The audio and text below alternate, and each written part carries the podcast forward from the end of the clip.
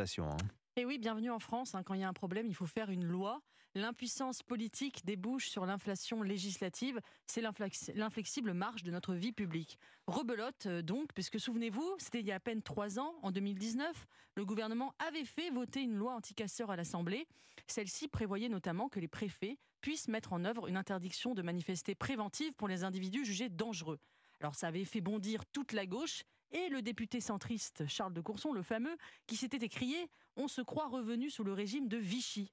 Voilà, le régime de Vichy, voilà où on est ramené toute tentative de restaurer un minimum d'autorité publique dans notre pays. Alors évidemment, le Conseil constitutionnel avait censuré cette disposition et nous voilà, trois ans plus tard, avec des casseurs déchaînés qu'aucun prétoire ne semble pouvoir dissuader. Mais malgré tout, Eugénie, les juges n'ont-ils pas raison de vouloir garantir les libertés individuelles? Alors la liberté de casser est-elle euh, constitutionnelle? Euh, Oui. C'est un débat. Cette affaire touche une question beaucoup plus large, celle de l'impuissance d'une puissance publique entravée par les juges. Alors évidemment, l'état de droit est un bien précieux au cœur de nos démocraties libérales. Mais lors des 40 dernières années, celui-ci s'est étendu au point de faire primer systématiquement les droits de l'individu sur l'intérêt général. On l'a vu encore à Mayotte la semaine dernière, avec l'annulation la destruction d'un bidonville par le juge administratif. On le voit au- aujourd'hui avec les casseurs.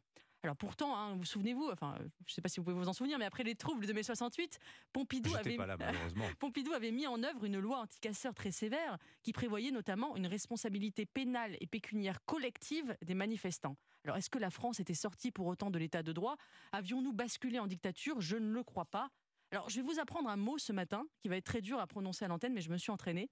Savez-vous ce qu'est Eutonti moroumenos? C'est un mot grec qui signifie le bourreau de soi-même. Oh. C'est un peu ce que sont nos démocraties. Elles se lient les mains et se livrent volontairement à leurs ennemis. Ah, c'est Baudelaire, ça, Léo Oui, c'est le titre d'un poème de Baudelaire. Bon, pour- pourtant, l'État, euh, génie, c'est aussi se montrer coercitif et puissant quand il le veut. Démonstration pendant le Covid, par exemple. bien sûr, hein. pendant la crise du Covid, l'État a su montrer sa poigne de fer quand il s'agissait d'exclure les soignants non vaccinés des hôpitaux ou d'obliger à remplir des attestations pour se promener autour de sa maison.